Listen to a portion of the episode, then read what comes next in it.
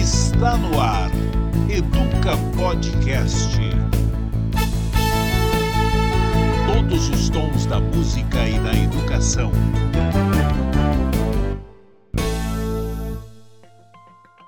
Olá, eu sou Adriana de Barros e está começando mais um Educa Podcast, todos os tons da música e da educação. Como sempre, nossos convidados são um músico e um educador para conversar sobre as principais questões que envolvem a educação brasileira e mundial. Hoje, nossos convidados são o músico Fernando Sardo e a professora e pesquisadora da ECA USP, Teca Alencar de Brito. Antes de mais nada, muito obrigada por estarem aqui com a gente. Tudo bem com vocês? Tudo bem, Fernando? Tudo bem, obrigado pelo convite, pela oportunidade. Um grande prazer estar aqui com vocês todos, com a Teca e todos vocês. Teca, tudo bem com você, querida? Tudo bem também e agradeço. Desculpa, Teca, te cortar, vou dar uma entregada. A Teca falou: ah, eu queria tanto que o Fernando estivesse aqui, mais perto de mim, porque a gente grava esse programa cada um na sua casa, né, Teca?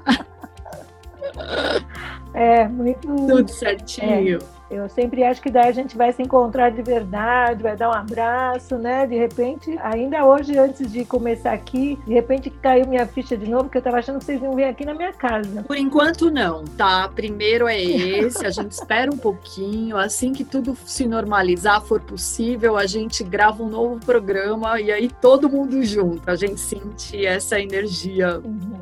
Bom, enquanto não chega, eu vou aqui fazer uma apresentação de vocês para os nossos ouvintes. E eu quero dizer que o Fernando Sardo, ele é músico, multiinstrumentista, compositor, artista plástico, luthier e artista educador. Foi professor de luteria na Universidade Federal de São Carlos e em vários cursos de pós-graduação em São Paulo. Eca Alencar de Brito é professora do Departamento de Música da ECA USP, onde ministra disciplinas voltadas à educação musical. É doutora e mestre em comunicação e semiótica pela PUC de São Paulo, é bacharel em piano e licenciada em educação artística com habilitação em música. É fundadora da Teca Oficina de Música, núcleo de educação musical voltado para crianças, adolescentes, adultos e educadores aqui em São Paulo. Bom, para começar a nossa conversa aqui, eu vou lançar uma pergunta para vocês dois. Como artistas e educadores, a escola deve introduzir a música na educação formal? É uma pergunta recorrente aqui dos nossos convidados, obviamente, porque o podcast fala sobre isso. Então, eu queria saber primeiro do Fernando o que, que ele acha disso. Não, vou mudar, agora eu vou começar com a Teca, tá?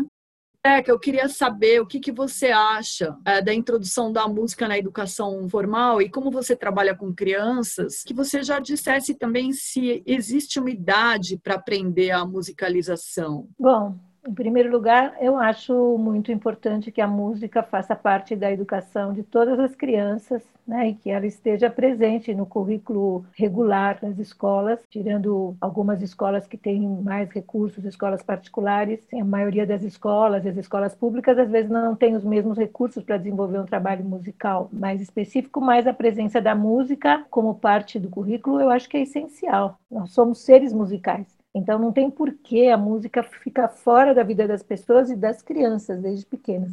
Eu acho que as crianças são seres musicais assim por excelência. Então, acho que o trabalho com a educação musical na escola regular é muito importante. Quanto à idade, crianças começam a ser musicalizadas desde bebês, né? Só acho que tem que haver também um cuidado muito grande em respeitar o modo musical da criança em cada estágio da vida dela. Por exemplo, na educação infantil, ela tem que ser muito atenta né, ao modo como as crianças percebem, como elas escutam, como elas se relacionam com a música e como a gente tem que ajustar esse processo de fazer música com as crianças nas diferentes etapas. Fernando, e você? O que, você acha disso, da música na formação das pessoas? Eu concordo plenamente com a Teca, né? É, carrego isso como uma certeza dentro de mim que é essencial para que as pessoas tenham esse contato com a música, com a arte. É, nós que já tivemos essa experiência de vivenciar por tantos anos como educador, nós conhecemos de perto a transformação que acontece com o ser humano quando ele tem contato com isso.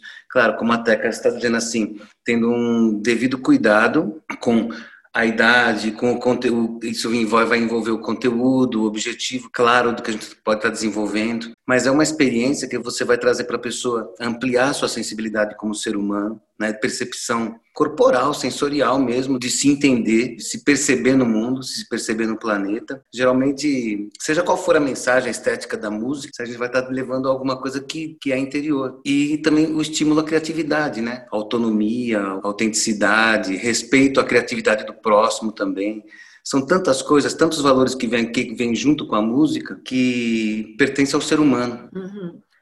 Ô, Fernando, e você é um cara assim que já construiu vários instrumentos musicais, esculturas sonoras, né? Apesar de hoje o maker ser um nome, um termo em inglês, é, super inserido nas escolas, que é o tal da mão na massa. Eu queria que você me dissesse se você acha que junto dessa musicalização seria viável ou um sonho não sei, inserir esse maker musical nas escolas. A construção é, de instrumentos, né, que é algo que você é super capacitado e pode dizer como, né, isso surgiu na sua vida e se isso pode ser uma realidade nas escolas. Eu acredito que sim, com certeza isso pode ser uma realidade nas escolas, mas é, estamos falando assim de educação musical em geral. Então, quer dizer, é claro que a forma que se faz música nas escolas, né, ou seja, utilizando instrumentos já construídos, comprados, né, tradicionais, para se fazer músicas tradicionais ou também criando música, né?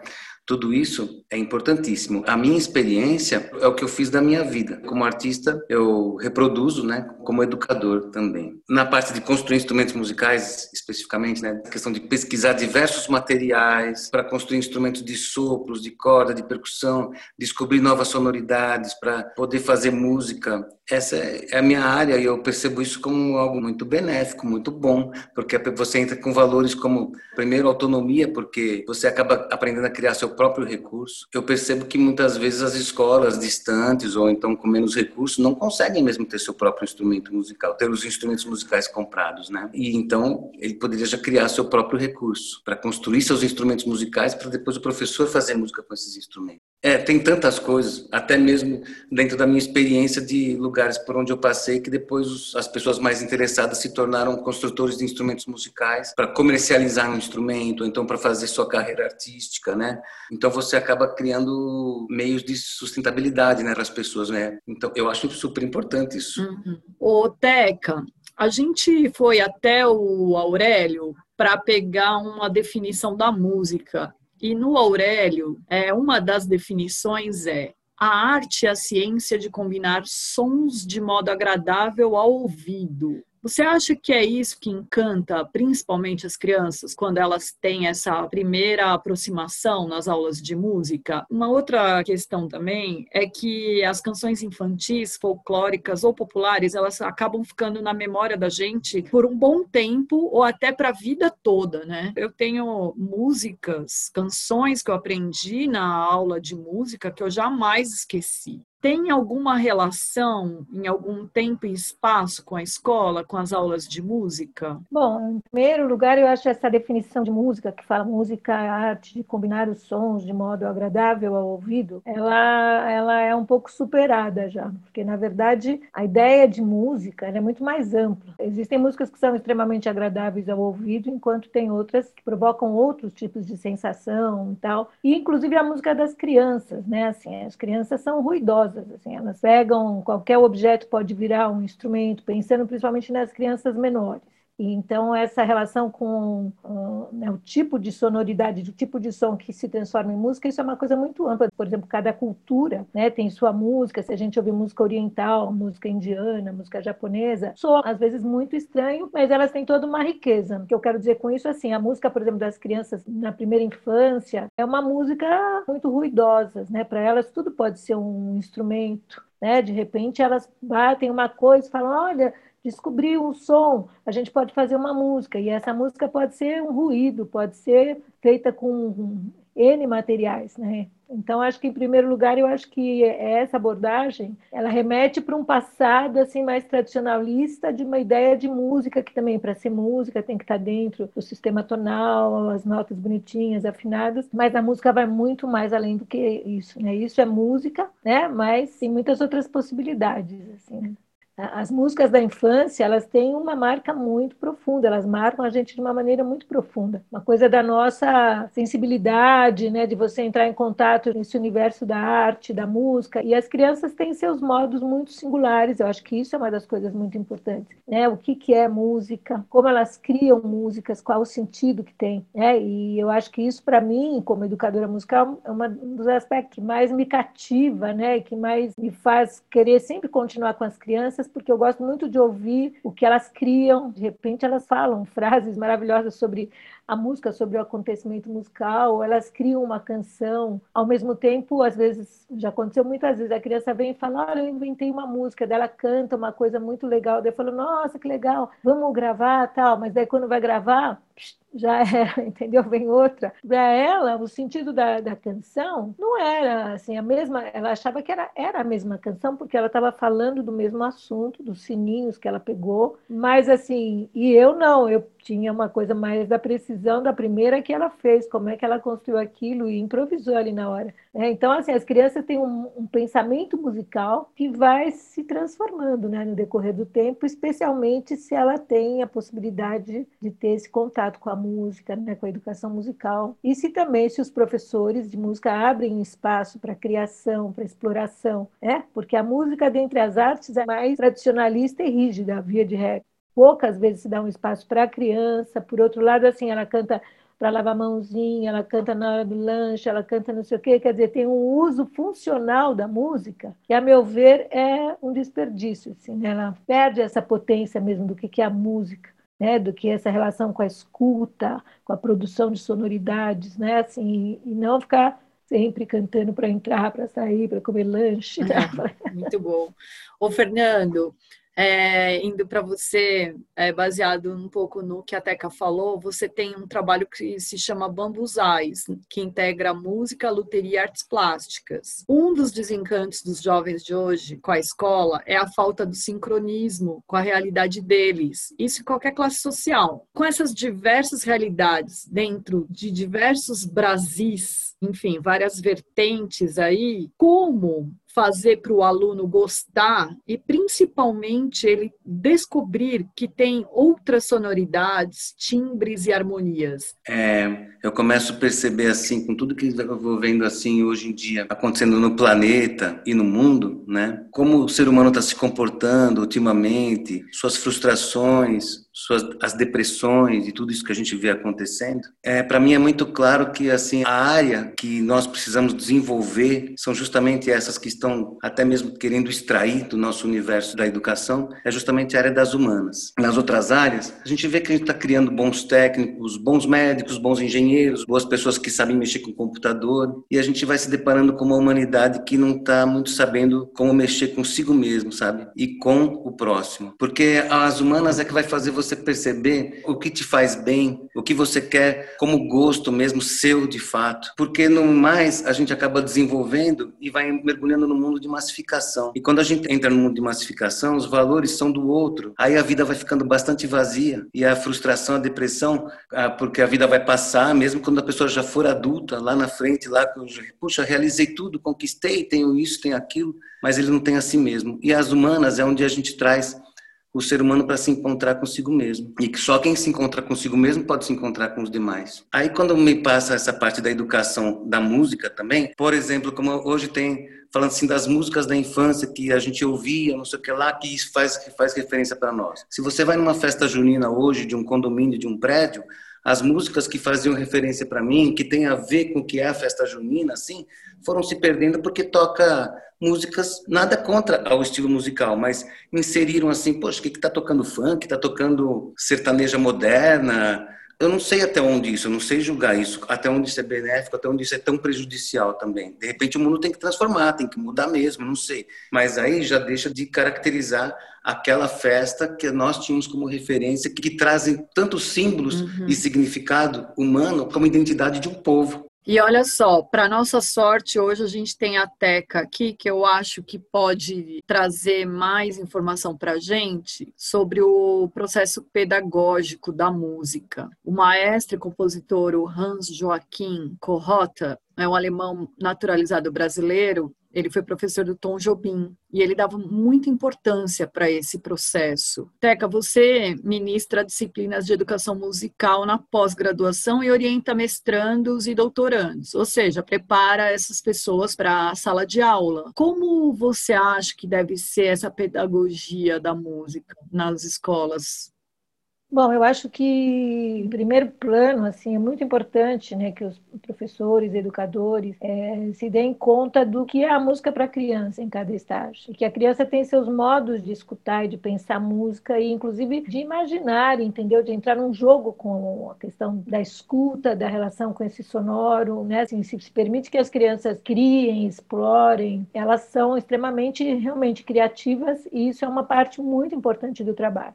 apesar de, de, mudanças que vêm acontecendo, felizmente, ainda são poucas as escolas e os espaços de formação musical que se abram para a criação, para a exploração, para a ampliação das ideias de música. Eu trabalho com esse conceito assim de ideias de música que eu acho que é muito importante porque são muitas as ideias de música. Pois é, e as crianças, assim, as crianças menores, elas são improvisadoras por natureza, entendeu? Porque a, criança ainda não está vinculada até uma certa idade, a questão delas não é a manutenção do mesmo, né? Fazer uma música que ficou ali, que ela vai repetir igualzinha. Né? Então, as crianças têm uma abertura, elas são criativas, elas são pesquisadoras, mas dentre as artes, a música ela continua sendo ainda a mais tradicionalista. Você vai ver, por exemplo, um trabalho numa escola, né, no final do semestre, do ano, tem lá os trabalhos das crianças de 3, 4 anos, eles produzem formas que não são definidas, misturam cores, fazem coisas maravilhosas sem ainda estarem dentro de um universo que é preciso, né? Não está ainda desenhando uma casinha, uma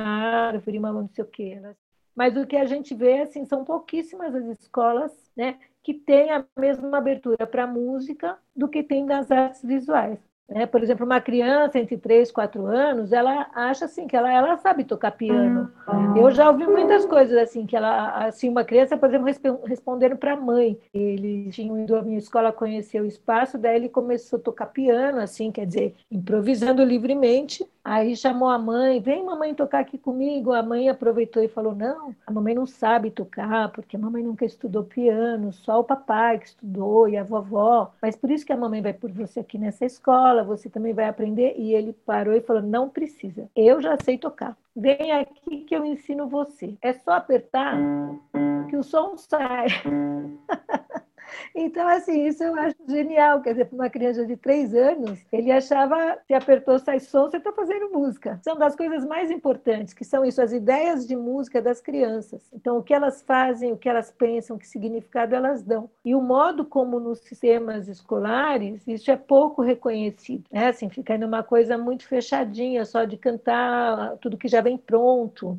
Né? E isso sei lá, vem mudando, felizmente, assim, um pouco devagar, né, para o meu gosto. Na medida em que a música deixa de ser música para ser uma coisa funcional nesse sentido, assim, ela serve para lavar mãos. Se ela se resume a isso, é um uso não muito bom que se faz dessa arte que é tão mais aberta, tão preciosa e que as crianças têm outra abordagem. E você conhece bons projetos implementados em escolas públicas que ensinam a fazer, a pensar a arte para sair desse, desse ciclo? Olha, existem, mas assim, eu não conheço muitos, né? Porque na verdade ainda não existem muitos. A música dentre as artes, né, como eu disse, ela acaba ficando a mais tradicionalista. As crianças, elas sempre criam suas linhas de fuga. Quando vê uma criança ali sozinha, ela, de repente ela tenta, improvisa, é assim, um dia eu tava, acabou uma aula de grupo de crianças e de repente eu começo a ouvir uma sonoridade super bonita. Daí eu fui olhar, era uma das crianças que estava lá ainda, mas com muita delicadeza ela tocava de uma expressividade, eu falo, isso é música. Né? Então, acho que a gente tem um caminho a traçar ainda.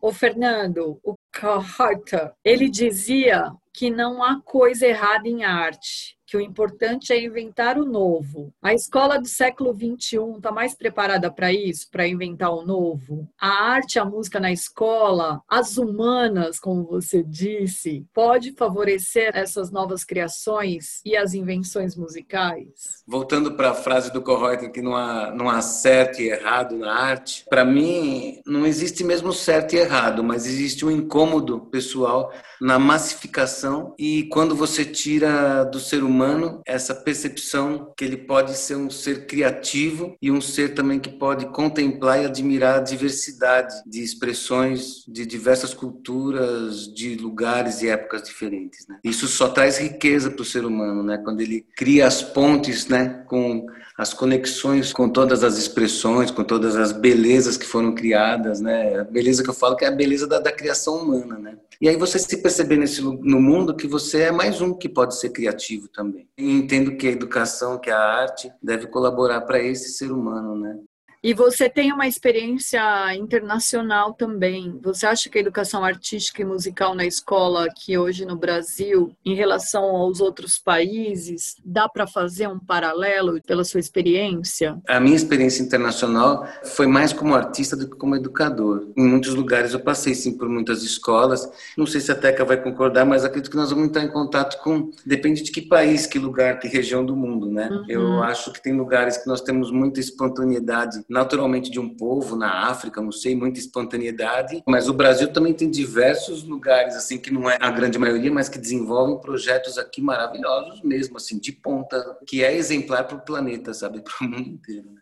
Aliás, a Teca, como pesquisadora, pode até complementar isso, né, assim, em termos de estudos, pesquisas, se há algo novo e como as escolas brasileiras podem aproveitar melhor esses conhecimentos. Falta muito para que todas as escolas tenham um professor de música, para que dentro desse esquema assim, seja valorizado os processos criativos, né, uma abertura, um recursos, quer dizer, as propostas de educação mesmo, que ainda não dão um espaço muito grande para isso. Existem as exceções, né, assim, de escolas que fazem um bom trabalho com educação musical, eles têm aulas com especialistas e têm materiais, mas isso acaba se limitando a escolas particulares e escolas particulares ricas. E a gente está correndo riscos de perder mais ainda, né? Porque nesse momento que a gente está vivendo ainda está assim sendo colocado. Quer dizer, qual que é a importância da música dentro da escola?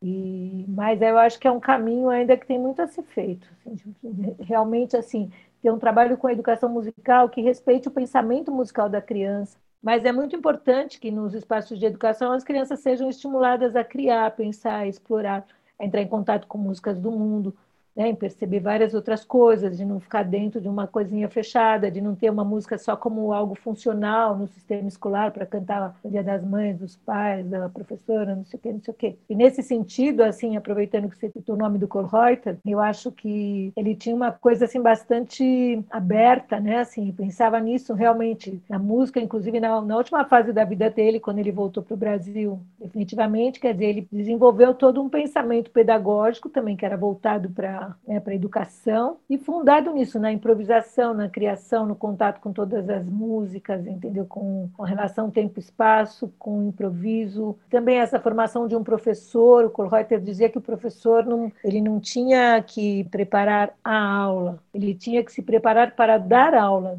e porque isso formaria um professor que consegue interagir com as ideias que emergem, né, com as coisas que acontecem. Então, acho que são modos de pensamento que, que vão sendo mudados e nesse momento a gente está né, vivendo um momento que a gente não sabe ainda o que, que vai acontecer direito. Uhum. De incertezas, né? Fernando, você pode falar sobre os parques sonoros, esculturas sonoras, instalações sonoras, brinquedos sonoros, e se isso pode ser ensinado na sala de aula? Você acha que os estudantes brasileiros eles estão preparados e têm ouvidos e olhos abertos para esse tipo de educação cultural e artística? Eu não acho, tenho certeza, né? a, a, minha história foi assim, de primeiro, quando eu quis ali fazer aquele grupo de garagem, olha só que é uma referência, né? Meu pai era um cara que era um faz tudo. E eu crescendo, vendo ele naquela garagem, fazendo aquelas coisas, quando de adolescente, quando eu falei assim, eu quero ter uma guitarra, nem passou pela minha cabeça, pai, me dá uma guitarra. Eu fui lá, peguei a madeira, peguei a ferramenta que não sei lá, e fui lá e fui fazer minha guitarra com uns 14 anos ali, né? Depois, quando eu fui estudar música, Aí sim eu, eu, resolvi estudar também, além de estudar o violino, eu resolvi estudar luteria para aprender a construir o violino. Nesse tempo aí, o que aconteceu para mim é que eu tive a curiosidade de conhecer a música de outros lugares do planeta. Eu falei assim, mas, poxa, mas e a música indiana, e a música japonesa, e a música africana? E como que é a música dos nossos índios? Aqui é um tempo que não tinha internet, é um tempo que não tinha toda essa informação que é mais fácil para a gente acessar hoje em dia. Mas o que tinha, que eu fui atrás e que eu descobri visitando, e uma coisa foi levando a outra, foram as colônias que tem aqui na Grande São Paulo, da onde eu estou. Então tinham povos assim, tudo quanto é lugar, da Índia, lugares da África. E São Paulo é como diz Caetano, é o mundo todo, né? Então foi só entrar em contato com essas pessoas, com esses lugares e para tentar aprender essa música. E como não existiam esses instrumentos aqui, eu fui me atrevendo a construir esses instrumentos para poder fazer essa música com esses instrumentos, estudar. Isso nasceu na década de 80, um grupo que trabalhava com instrumentos tradicionais dos cinco continentes, que era o grupo Yanur que eu montei, junto com mais outros amigos, Flávio, Bira, Jorge. Toquei na escola da Teca com esse instrumento, né, Teca? Depois, isso aí me inspirou a, a, inventar instrumentos, a descobrir instrumentos. Já começa naturalmente. Poxa, o mundo inteiro inventa instrumentos. Esses instrumentos que são legais aqui, é, que eu gosto é porque alguém, em algum lugar, em alguma época, foi criando esses instrumentos. E também isso me pôs em contato com materiais diferentes, como os citares, né, com instrumentos indianos. Os instrumentos indianos usam muito a cabaça. Aí eu falei assim, por, por que, que no Brasil não tinha instrumentos de cabaça? Eu não conhecia, né, assim, instrumentos feitos com cabaça brasileiro, instrumentos que eu falo de cordas, né.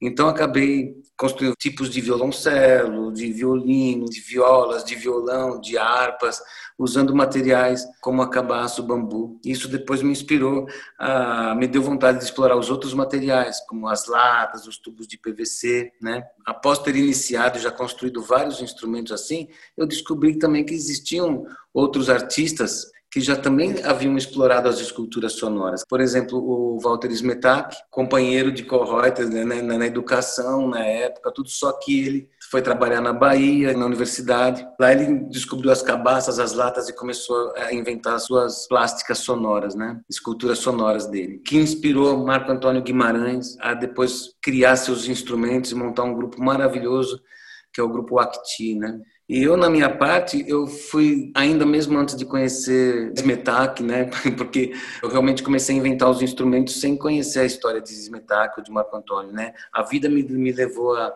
entrar em contato com eles, por compartilhar essa mesma visão, né, de explorar matérias-primas para descobrir sonoridades, inventar instrumentos ou esculturas sonoras, né. As instalações sonoras surgiram nesse mesmo processo criativo, né, que eu já tinha, já estava inventando ali instrumentos de corda, sopro, percussão, utilizando diversos materiais.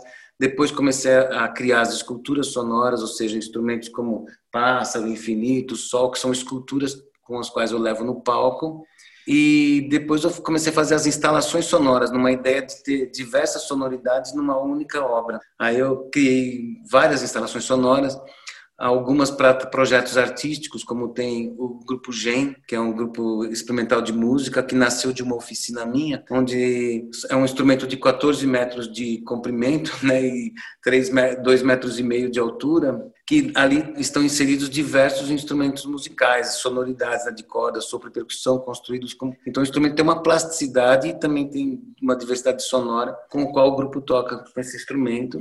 E assim como o Gen, eu criei o Catavento no Ceará e outras instalações sonoras como em Ouro Preto, que já, já para trabalhos é, pedagógicos, ou seja, para professores receberem alunos e criar música nesses instrumentos e muitas vezes já com valores agregados como as questões ambientais, porque percebe que os instrumentos foram feitos de sucata, de material reciclado, né? No caso desses aí em Ouro Preto tem um vagão sonoro ambiental, né? Que é um vagão que fica na estação de Ouro Preto mesmo, e ali os monitores nesse vagão, metade da sala é uma sala de aula onde os monitores, os professores ensinam a fazer instrumentos musicais e colocam as crianças para tocar com esses instrumentos.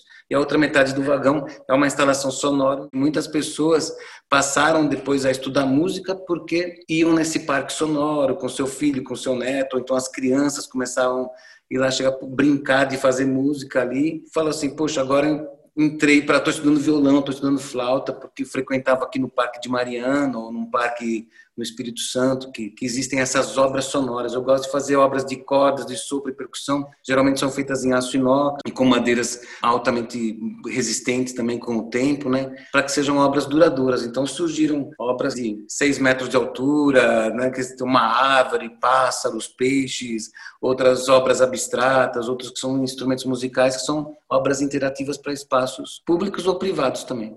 Ô, Teca, eu vou só emendar aqui, eu, a gente já está caminhando para o final, mas eu queria saber da Teca sobre essa questão dos brinquedos sonoros, como isso é para as crianças. A gente recebeu aqui a Fernanda Takai no nosso segundo episódio uh, sobre educação infantil, e ela tem um projeto né, que chama Música de Brinquedo, onde ela usa instrumentos de brinquedo para produzir as músicas. Queria saber sua opinião, Teca, sobre esses brinquedos sonoros sonoros. Ah, então, eu acho muito legal isso também, e eu sempre trabalhei com brinquedos sonoros dentro da, da coisa da educação musical. Claro que no caso da Fernanda Takai, quer dizer, já é, uma, é um trabalho de adulto, fazendo um produto que vai para as crianças, né? Então, se valendo desses materiais, quer dizer, tem uma outra qualidade até no sentido do, do desenvolvimento das propostas. Mas agora, assim, na educação musical, eu, desde o começo, quando eu comecei a minha escola, que já tem lá, mais de 30 anos, é, eu comecei já muito com essa coisa dos brinquedos sonoros. Assim, né? Por exemplo, tem uma coleção de caixinhas de música que só com isso você faz umas improvisações, né? só de dar corda. Por exemplo, brinquedos de várias culturas. Todas as vezes, quando eu viajo para onde eu vou, eu procuro tanto instrumentos quanto os brinquedos sonoros, porque as crianças né, têm essa relação muito forte com os brinquedos, né? sejam os brinquedos cantados, dançados, mas os brinquedos materiais materiais, né? Então, nesse sentido, o instrumento para elas também é um brinquedo. E aí, se tiver esse estímulo, né, assim, dentro das aulas de, de, música, de musicalização, muito mais legal ainda, né? Então, eu acho que, que é um campo aberto. Eu trabalho com esse conceito que é de ideias de música. Né? Então, assim, nós temos ideias de música que vão se transformando ao longo da vida, né? E aí as ideias de música elas vão se transformando junto, né, até chegar num outro estágio de estar mais próximo mesmo da sua própria cultura, tal. Eu valorizo muito. Então a gente constrói, por exemplo, essa coisa de construir instrumentos, construir um instrumento com crianças, assim, coisas muito simples, né? E às vezes elas acham uma coisa que já é um instrumento, já está pronto, assim, que nem um papelão ondulado. Olha, Teca, achei um reco-reco, já está ali, né? Então acho que isso é muito rico. Bom, antes de terminar aqui a nossa conversa, a gente sempre pede uh, que os nossos convidados definam em uma frase o que é educação. Eu acho que educação é viver. E você, Fernando? Compartilhar a vida, né? Muito bom! Obrigada, Teca Alencar. Obrigada, Fernando Sardo. Este foi o Educa Podcast. Todos os sábados, às 11, você vai ouvir histórias, debates e as conversas entre músicos e educadores.